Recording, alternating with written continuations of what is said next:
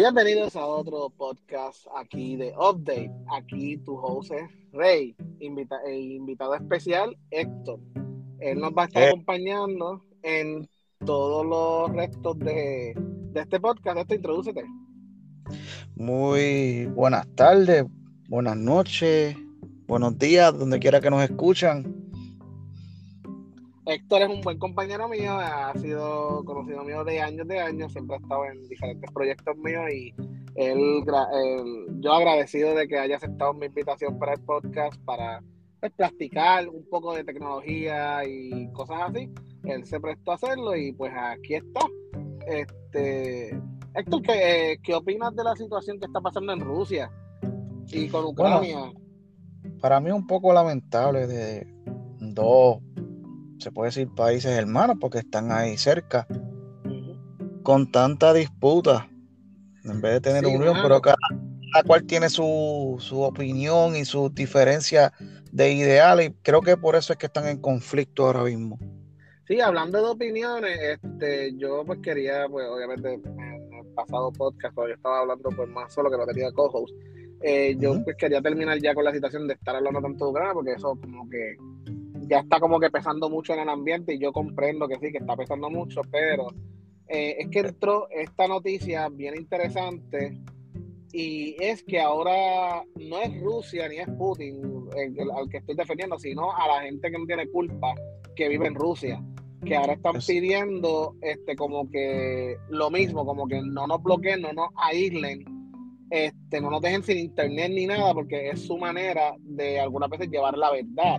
Me refiero, ahora mismo eh, todos los medios americanos que existían, como Facebook, Google, y pues todas las facetas de internet que, que, hayan- que conectaban a Rusia hacia el mundo exterior, que ahora han sido todas totalmente aisladas y bloqueadas, pues les, está- les están dando ahora la, la oportunidad a Putin de enviar a la noticia que le dé la gana. O sea, Putin ahora mismo puede hacer un genocidio allá adentro y nadie se va a enterar porque eh, la gente como tú y como yo no tienen internet privado, no tienen internet satelital. Exacto. ¿Entiendes? También hay gente en Rusia como tú y como yo y como, nos- los, como los que escuchan este podcast que a lo mejor no tienen, no tienen tanto medio. Y más allá, la gente que ha vivido lo que pasamos en el huracán María. Que saben que en el huracán María nos quedamos sin medios de comunicación y todo el mundo estaba taponando a San Juan para simplemente decirle a sus familiares extranjeros como que estamos bien. Exacto. Eso, eso eso- fue algo. Eso mismo es lo que está pasando ahora en nuestros hermanos en Rusia. Eh, ahora mismo ellos están incomunicados, no tienen la culpa de que tengan un presidente, pues, en mi punto de vista, mediocre, que haga esto. Este, Y ahora mismo están tratando de levantar banderas, pues, para que, que los puedan ayudar en esto y a ver qué las empresas americanas hacen, ¿verdad? Pero hablando de empresas americanas, vamos a hablar de Apple con su nueva Mac Studio. Ya todo el mundo, toda la gente en las redes sociales, en, en- en los medios, han esbaratado esta máquina, la han abierto, han enseñado todos sus interiores.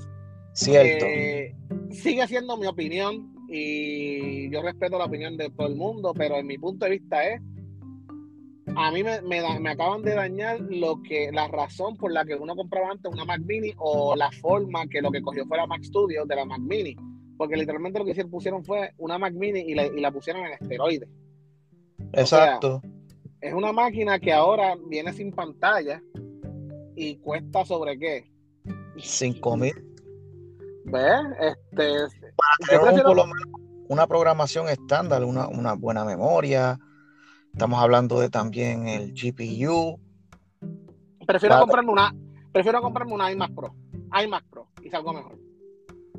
Gané Exacto. con una con una pantalla, con una pantalla, tengo Exacto. todo, uno, todo, con, con el mismo precio y a lo mejor va a tener los mismos ramas y todo. Exacto, eso es lo que ¿Cuánto? está como que conto- controversial en este parámetro de lo que son las Mac en específico. Eh, exacto. Sé que el procesador M1 y el M2 y lo que viene ahora con esta Mac Studio son procesadores espectaculares. O sea, yo he tenido, y es por experiencia propia, mi esposa, yo le compré la primera generación de la M1 en la MacBook Air.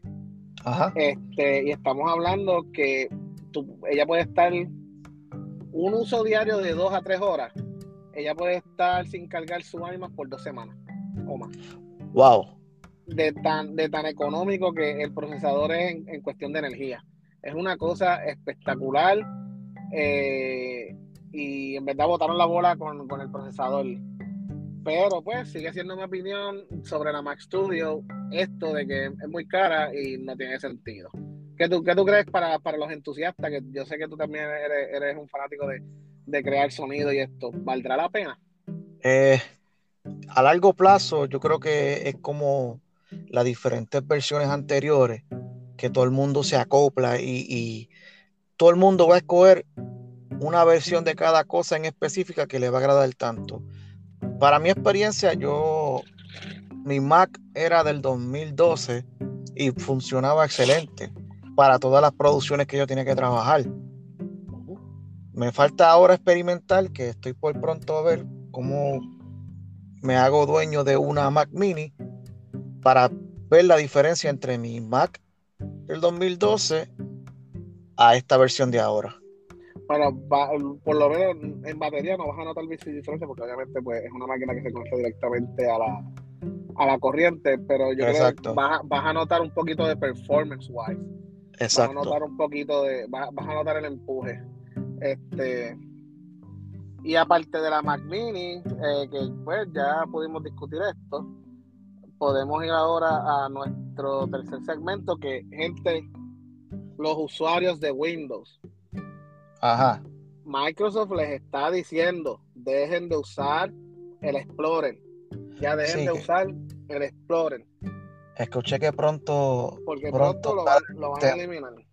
Exacto. Y entonces después, no vaya a ser que tengan todos sus bookmarks, todas sus cosas favoritas adentro y de momento, cuando deje de funcionar el Explorer, la gente. Estamos hablando que están arriesgándose a que los hackeen. Porque Exacto. una vez los, los parchos de Explorer dejen de llegar, los van a hackear, van a pasar un montón de cosas, ¿ok? Van a ser vulnerables. Sí, y este, pues, ha sido corto y gran, ha sido corto y yo creo que muy informativo. Gracias Héctor por participar en, en este en este en este episodio, el episodio 10 de Update. Te veremos en los próximos episodios, ¿verdad? Eso es correcto. Ah, pues ahí está Héctor, pues diciéndole sayonara a todo el mundo. Aquí reinando. Bye, bye. Y han quedado actualizados. Eso es todo. Update. Yeah.